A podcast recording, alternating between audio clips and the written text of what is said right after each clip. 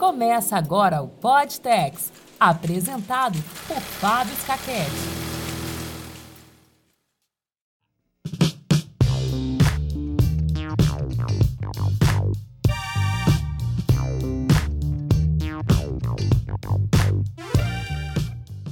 Hello everyone, this is Podtex plus Takeaway.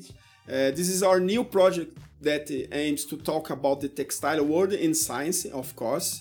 Uh, I'm Fábio Scaquete, a professor at Federal University of Technology, Paraná, from Textiles Engineering course, and I have two friends here who we were our graduates that I would like to introduce you, André Platt and José Lucas. Welcome to Podtex project.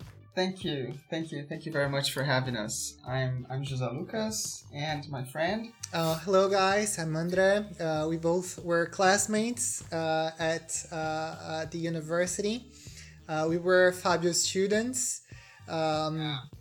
We are currently working uh, as English teachers, and today we want to talk about greenwashing. But before, would you like to, to, introduce yourself a little bit better, Jose? Yeah, for sure. Well, um, I think uh, we're both from the from the second class of textile engineering. Yes, I think we we got into the university kind of ten years ago. Yeah, and um, uh, after I graduated, I I went to some to work for some companies. Yes, in the um, silk spinning field, and then for the apparel industry as well. But um, I decided to go, you know, into a different way, which is uh, teaching English. Yes. Uh, what about you, Andra? Um, hello, you guys. Hello again. I'm uh, also a textile engineer. I just finished uh, one year ago a master's in material science and engineering. Uh, I worked with electrospinning, and during my master's and my studies, I was working in the industry as well. I worked at a, a machinery company and also as an English teacher. So um, I had this uh, different outlook on industry, and I also had the opportunity to go into research a little bit further. Um, with that said, uh, we also need to say we, we both had the opportunity to study abroad. Uh, I went to uh, in, Yeah. in we went in our undergrad stu- uh, studies uh, to different countries. Uh, I went to the United States, and Jose Lucas went to to England. Would you like to comment a little bit on that experience? Um, yeah, uh, it has been an amazing experience. Yes, in 2014, I think we, we both went um, during the same year. Yeah, if I'm not mistaken, and um, it was an incredible experience, both both for um, science and personal experiences. Yes. Um, well, h- how long did you stay, Andrea? One one year, or did you stay longer? I stayed longer. I went for three semesters. I went in September 2013, and then I went back in uh, December 2014. All right. Okay. Yeah. But that was it. I think um, you know it's it's very it's very good for you to have a different experience abroad when you are studying when you are at the university because it opens up your mind your mind in, in many different ways and in many unexpected ways as well. I think that's it. Uh, I studied in Portugal, but different that people thinking about it, it's not uh, because the Portuguese language. Because when we uh, go out from Brazil in another country to study, we always are talking on English too. So, our aim is a light and relaxed conversation about science here. And today we are going to discuss a paper. And it's important to note that it's available on the card of this episode, okay? So you can read it after the episode. So, guys, let's talk about the paper. Yeah, sure. Yeah. Well, the paper is greenwashing. Do you know what you really buying? And I think it would be important to first uh, uh, talk about the term greenwashing. So, André, send us this paper. Uh, what is the preview of this paper? So, what is greenwashing? So, uh, have you ever bought a product that um, you thought, oh, this is good for the environment, so I'm taking this because I'm also helping the environment? Have you ever, uh, were you ever lured into buying something just because it was good for the environment? It was not polluting. It was uh, maybe good for the environment and society. Um, the term greenwashing was created to talk about these products that have, uh, for example, uh, for example, a label that says uh, this uh, uses less water than a conventional product, or for example, this product is uh, good for you and the environment. And sometimes these uh, these label, what is being said there, is not the truth. Sometimes, for example. Uh, I, I, I want to bring some case studies from different papers that I intend also to send uh, Professor Fabio uh, after the podcast. Um, sometimes we see that they are selling uh, something uh, with marketing that is not entirely the truth. So the product that they say it's so good for the environment is actually bad and detrimental for the environment. There are a specific part in the end of this paper about the seven sins of greenwashing, and it's very good to read. like every uh, pseudoscience or like every uh, fallacy there is, uh, uh, there is usually um, an appeal to people's emotion, to certain thought processes uh, that people have. So sometimes they, they want to, uh, for example, um, sell a product showing uh, uh, pictures of uh, baby animals like puppies and uh, saying no it's good for the animals. But then you go and see this is not good for the animals. So they uh, some products uh, in in uh, in uh, short summary they, they show seven different ways peop- uh, companies have to to uh, appeal to uh, other people's uh, emotions in order to get them to buy something. Have you guys ever bought something that uh, uh, for for like emotions because the sales pitch of the of the salesperson was good just because of that? Yeah, for sure. I don't know because uh, usually I have a problem to choose. Uh, you know, when Uh. I need to buy something, I spend too much time choosing the. This is good enough. Uh, the price is good. uh, You know, Okay, I'm I'm, ch- yeah. I'm spend a lot of time to do that. I'm Only always thinking. doing that. So you do a lot of research. Uh, Yes, yes, and uh, I know it's not uh, the good because the process is too boring, but I like this process. So the the seller, the salesman need to be the good the good job with me because I'm not uh, buying uh, in fast way, you know. Yeah. Mm-hmm. Yeah, it's not going to be something automatic. But well, uh, I'm thinking in Brazil we don't really know the real impact of greenwashing. I mean, nor even the marketing benefits for this type or product, maybe because the consumer still don't care. I, I don't know, maybe I'm being too hard, but I think the consumer still doesn't care about greenwashing. Oh, I beg to differ uh, from you there because um, a couple of years ago, I remember uh, in Brazil there was this huge campaign uh, to sell viscose shirts made out of bamboo. Okay, uh, you- do you do you guys remember this is a that? good example. Do you guys Yes, remember that? I remember that. yeah, yeah. and also uh, from recycled plastic, from recycled uh, PET bottles, from from like uh, for example, so um, uh, soda uh, uh, bottles that you got like for example, and then they they they made shirts, t-shirts out of it, and there was this huge appeal. Uh, here, there, there is a very interesting documentary about the production of viscose, and as textile engineers, we all know uh, the production uses lots of chemicals, strong uh, acids, strong basic compounds to, to produce viscose, and then to spin this into a, a, a yarn. And uh, in this documentary made by, by uh, Arte, this uh, uh, German French TV uh, channel. Uh, they showed the production of viscose in uh, India by a company named Birla. They are the the biggest viscose producers worldwide, and they supply for Zara, for example, ASOS, and uh, several other fast fashion companies here in Europe.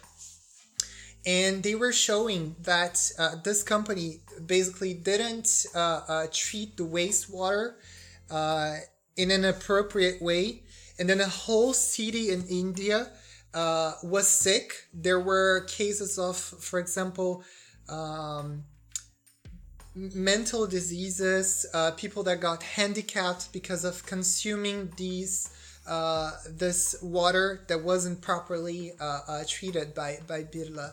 So this is where I wanted to uh, um, to emphasize. Uh, we had this in Brazil too a couple of years ago. So I I I, I think this is a good example. Um, so for for the just the students that are hearing us, do you do you think, uh, and and for you uh, uh, guys, do you think like um, do you think like most of the cons the cons the consumers buy um, after doing a thorough research uh, on the processes, or do you think people buy clothes and textiles most uh, for um, by impulse? Well, when I was a student, uh, my decision of uh, consuming something it's always about the cost. But it was a long Yeah. time ago. Uh, and I don't know. I, I really don't know because I'm thinking maybe for the consumer, I, I'm not sure how it's important at least but I know for the uh, for the enterprises it's important because sales increase. Uh, in Brazil, uh, as a long time ago, has a study about that, and they they was talking about the increase of the sales. But I don't know. Maybe the market share needs to be more explored about this. You know. But I, I think uh, maybe our culture it's I don't know. I, I think the cost it's very important at least. Uh, yeah, I, I agree with you. I agree with you here because um, I think when, when we look at the society in general, uh, you know, from a you know from from above, let's say, uh, almost everyone still uh, buy you know products thinking about the final cost uh, rather than uh, looking at specific information about those products or if they are doing good or if they are doing bad to the you know environment or animals.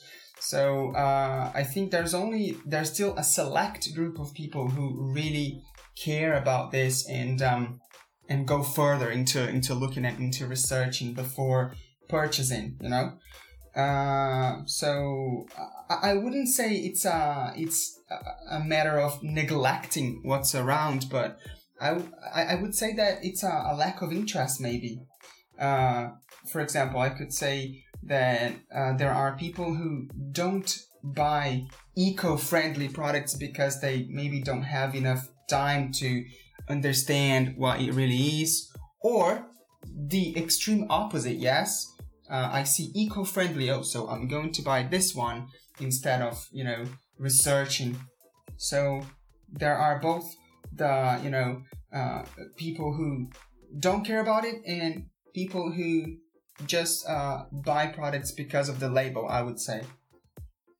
and it's an important point to think about because on the paper there is an affirmative about the the huge danger of greenwashing is if consumers get so skeptical that they don't believe in any green claims so Yeah. if we explore that in the anyway uh, this is this is not a good because the consumers can don't believe more uh, on these green claims and the usually the marketplace explores uh, all of these things uh, and it's some sometimes it's not the truth the the exploring these ideas because the the greenwashing uh, is there there are two main things uh, and and problems with this as the bamboo fibers that uh, Andre talk about well,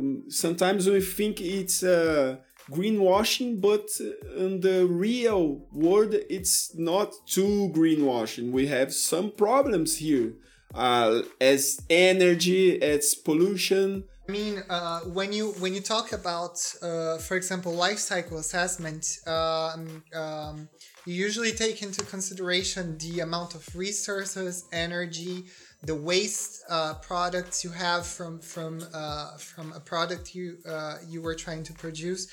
So it's um, and what it's very important maybe here to to also consider is the fact that uh, for a production production process you have to uh, also consider how is this uh, product being produced. So like um, for example a cotton a cotton t-shirt uh, how is the how is how is this cotton produced so because the the cotton uh, also has an impact on the environment the use of pesticides the amount of water we know cotton uh, uh uses a lot of land and a lot of water and there are there is here for example uh, um, a problem re- related in Europe to cotton production, which is uh, the destruction of the Aral Sea. Uh, there, there was this huge uh, body of water, and it was completely drained in the 60s and 70s in uh, in what was in the past uh, uh, the Soviet Republic Union, and uh, um, and then you have on the other side, on the total opposite um, spectrum, the way people use a product. So how are, are these people washing the product? Uh, um, how are people taking care so that the, the product doesn't wear off uh, so so uh, fast and then people have to uh, uh, throw it away. And then how is this going to be handled? Is it recyclable? Uh, will it go to a landfill? How long is it going to take to, to completely degrade in the landfill? Does it uh, have harmful compounds while it's uh, uh, while it's there in the landfill. So I mean, it's very complex, but uh, um, uh, I, I I really think you raised an important topic, which is skepticism. So, in your opinion, what do you think um, we could do as textile industry professionals to um, to maybe strengthen the certifications and so that uh, people are not, not anymore skeptical when they buy a product that has a green label? Well, first one, I, I think the we have two main problems. Uh, I really think in our country the cost is, is very important for the product. All these conversations give me some other things about because they they they talk about the health impact of greenwashing. And I, I was think this right now. Uh, first one we need to do products with no chemistry or physical impact for the customers. Uh, I mean we have some standards about the chemistry impacts as a uh, uh, some have have metals in the I'm not sure if this the right term, but we we have uh, Oeko-Tex, for instance. So we have too many pro products imported from another countries with, and it's too bad for us. The market is still consuming this. Why? Because the costs. So First one, we yeah. needed to solve all these problems, all these cycling life and problems, because we need to to to keep this uh, on the. These products need to be a good courses too, because uh, it, Well, I, I, I don't know if we have two products. One product it's about two or three dollars, and another it's about five six dollars. And this the most the the expensive products do everything right. You know? The all the the the process the life the the cycle life of this product is a good is the chemistry goods but the final consumers i don't know. Maybe around of uh, the world uh, maybe some customers will pay more for this because this is good and he really believe that you know. But i think the most mm-hmm. consumers will buy the cheap product. So i think it's a very very hard decision or a very uh, a hard problem to solve you know. I think our with uh, professionals we uh, we always need to to search the best solutions for the product. Uh, i mean uh, chemistries uh, we, we need to solve these problems using eco-friendly products or process and getting getting better this process getting better these products. And but the costs it's an important thing to solve too because of course yeah. uh, marketing needs to develop in this marketplace about the, how important it's use greenwashing products eco-friendly products but i i, I think uh, well i think the important about this discussion we need to question ourselves about these products or services, of course, and we need to check all information available before consuming. I, I, I agree with that, but because sometimes these products it's not truly uh, th- there is not confiability informations, you know. But always we need to think another important thing is to to give me to to bring me to buy a product and i think uh, our reality today is the cost of this product so this is uh, an important thing to solve too the product needs to be a good price to needs to be equally equity friendly or uh, greenwashing products but it's not it's not easy to solve all these problems. But i think uh, talk about it it's very important. Yeah, yeah i think at some point uh, you need to start thinking and talking about this so that the problem starts being solved yeah? Um, well uh, last year no the year before the last i had been working uh, with jeanswear laundering yeah? And um, and at the company I worked for, we were trying to start a new, um, you know, segment of products that would be um, with uh, you know they would be uh, produced with natural dyes uh, and many different eco-friendly labels. I would say, yeah.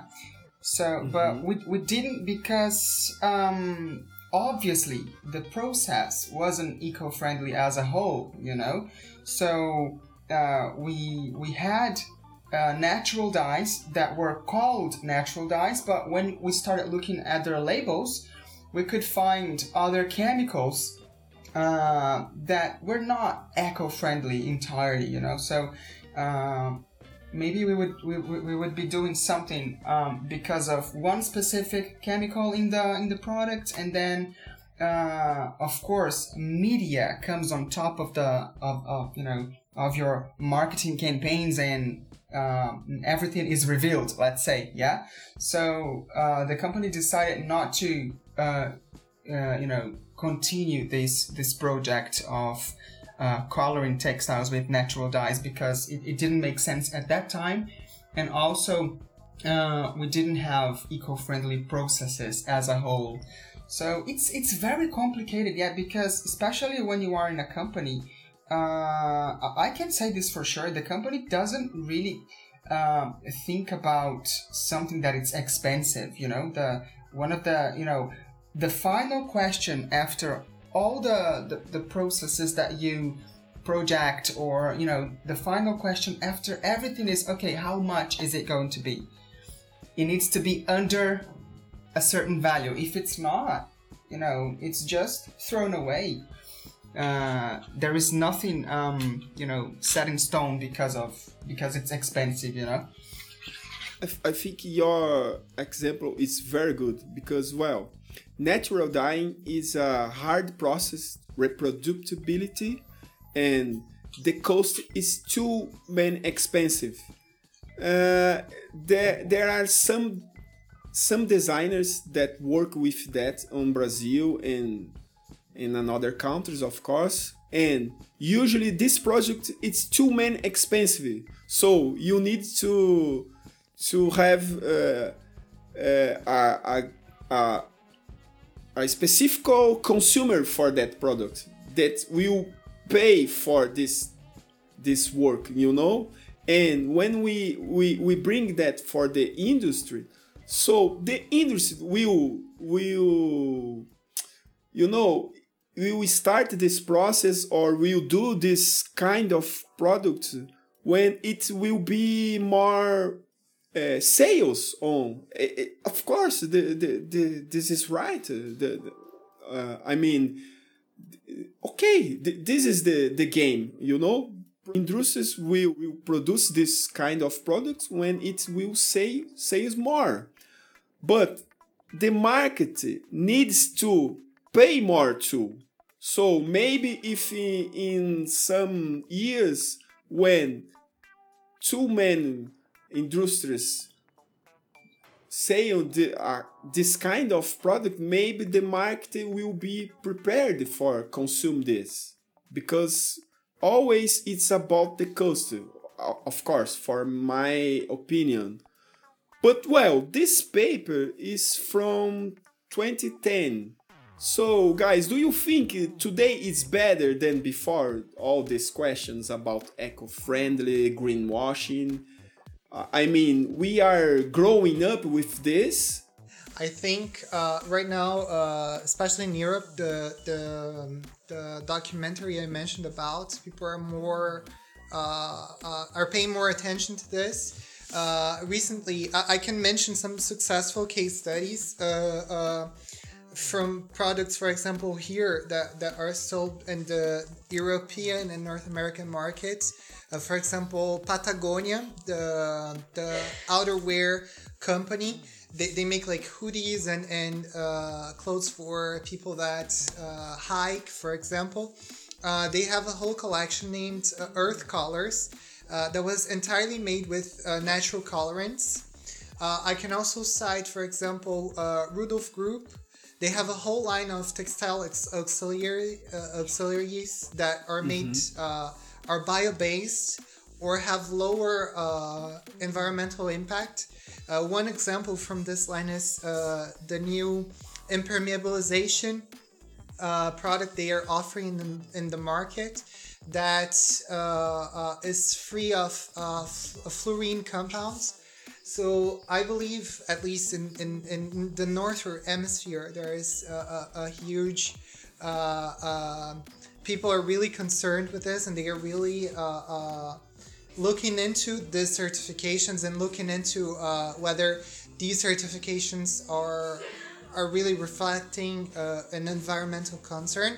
With that said, uh, uh, in Brazil, we talked about imported textile goods, mainly from China, that has more flexible environmental laws, and that for that mm-hmm reason uh, the products can be more competitive and cost less. I believe um, it, there in South America the situation is a bit different because the consumer is uh, more uh, focused on the costs of a product instead of uh, in, in in the the process and uh, and how the the product was manufactured. Um, there is no uh, uh, concern, for example, um, or a very small uh, concern. Uh, I see some, some people already paying attention whether the product was produced locally or not. in Brazil, but I think we are uh, just starting to to to um, to maybe um, being concerned with these products, with uh, the things we wear, the food we eat. I think we we still have a long way to go until uh, this is uh, this is uh, this is a, a, real concern, and this can shape the consumption habits of, of Brazilian people.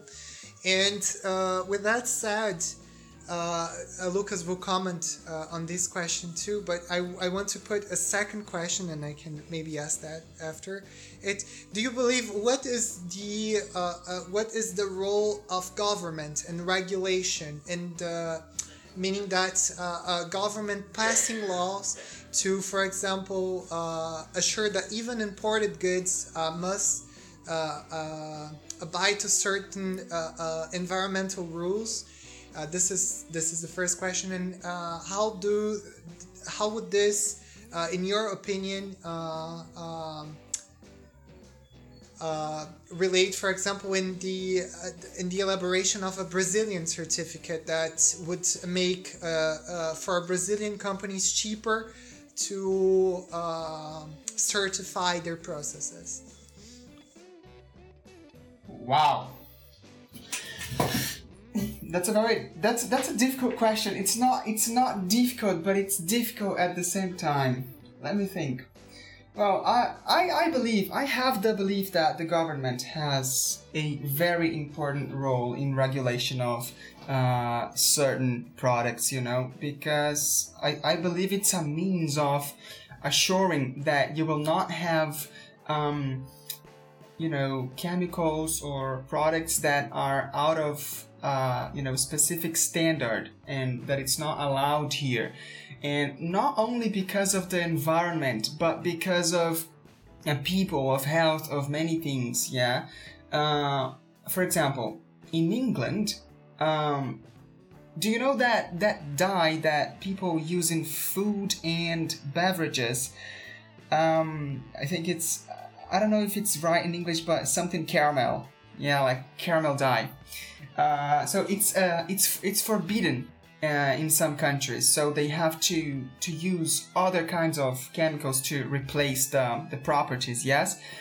Um, so I think it's uh, I think it, sh- it should follow an idea like this. For example, if you have um, uh, products, chemicals, processes that are harmful for the for the people, for the environment, uh, and the government is able to um, to forbid that, you know, it's difficult, but it's not impossible.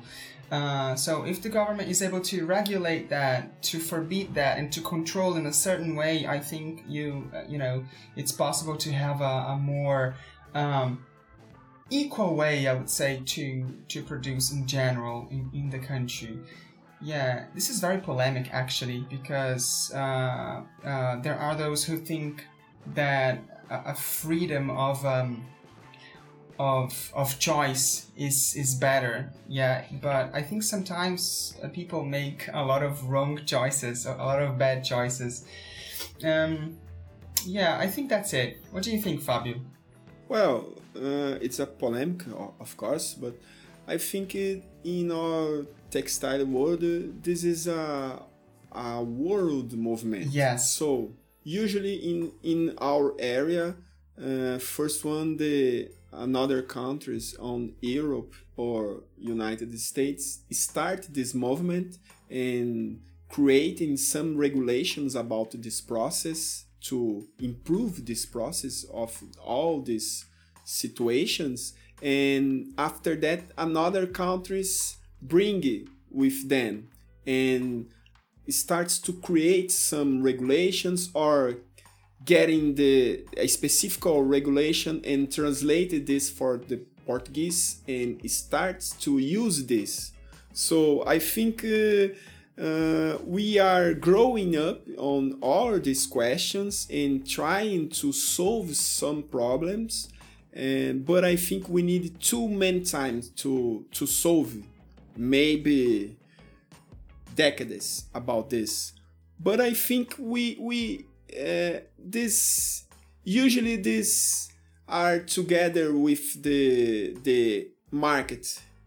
Maybe if the market uh, starts to get importance the of these situations, maybe the government, the standards, the regulations will be together with this and starts to create into to improve in all this process. Uh, but it's not easy to solve this. Yeah, definitely. I, I also have a question uh, to you both. Um, do you think that when we think about uh, you know textile companies in general, let's say that I have a textile company and I want to start being more eco-friendly, you know, you know, uh, in my processes in my products. Uh, do you think that uh, starting to use um, better products, better chemicals, more eco-friendly chemicals is a good start?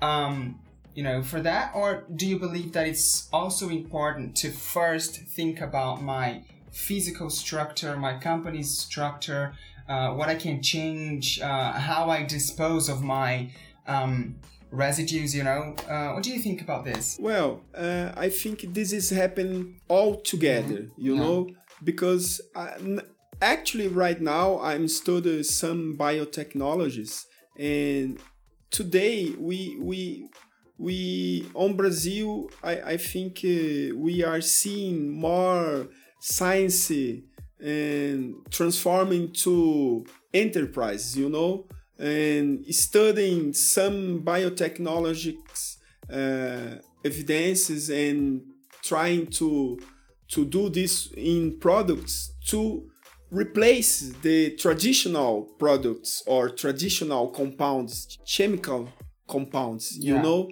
So uh, I think uh, uh, we have some some examples in our areas, uh, some bleachings or dyes, and and we have some uh, biotechnological products to to replace this. You know, yeah. so I think the first one we needed to restructure our enterprise and but we needed to replace uh, some components that we use in uh, mainly in chemical industry and but we need to to prepare our market too. We need to improve our process. I don't know i think it's too many actions and it needs to start uh, together yeah. to to work on it you know mm-hmm. I, I i'm hopeful about that because i'm i'm seeing some new enterprise uh, some new new startups trying to work on it and and bringing us scientific evidences and and trying to to move this market I would say, uh, as an answer to your question, I believe uh, using uh, more sustainable products in textile industry is the easiest way to uh, uh, is the easiest way without a lot of investment to uh, to promote more sustainability. Of course, when when people can, for example, replace old machinery by new more uh, energetic, uh, efficient uh, machine uh, machines that would also benefit a lot the process. But uh, with little investment, when you have like, for example, a solution that's a little bit more costly, wouldn't that be a little bit better? paying a little bit more money and then saving, for example, in effluent treatment after the process, for example, or or uh, uh, adopting, for example, a software that optimizes your process so you have less waste, and then uh, this pays off. The investment pays off as you sending less to to the landfills because most of the industrial residues that we produce in Brazil are currently going to landfills. Although there is the possibility of recycling uh, uh, textile uh, residues.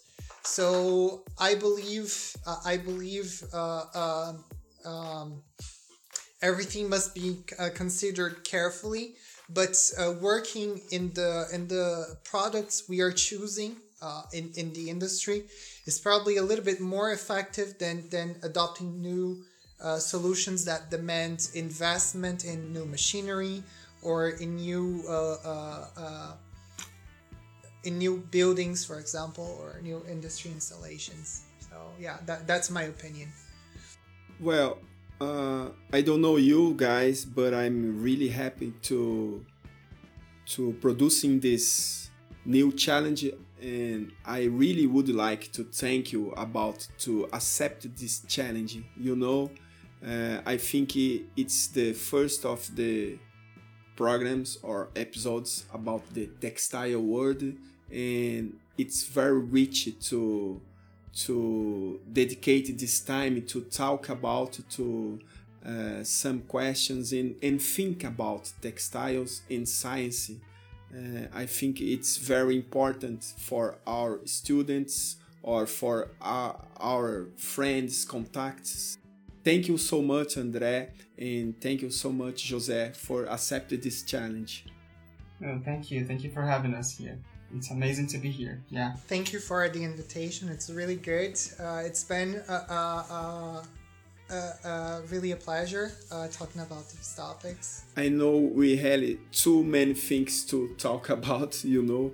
Sure, we will be here uh, after some some weeks, okay? Yeah. This, this is the new project, of of course. well, this was the Podtex Plus takeaway. I really hope you enjoy it. Please follow us on our social medias. Of course, I will be uh, it will be on the card of this episode. So, bye bye. Bye.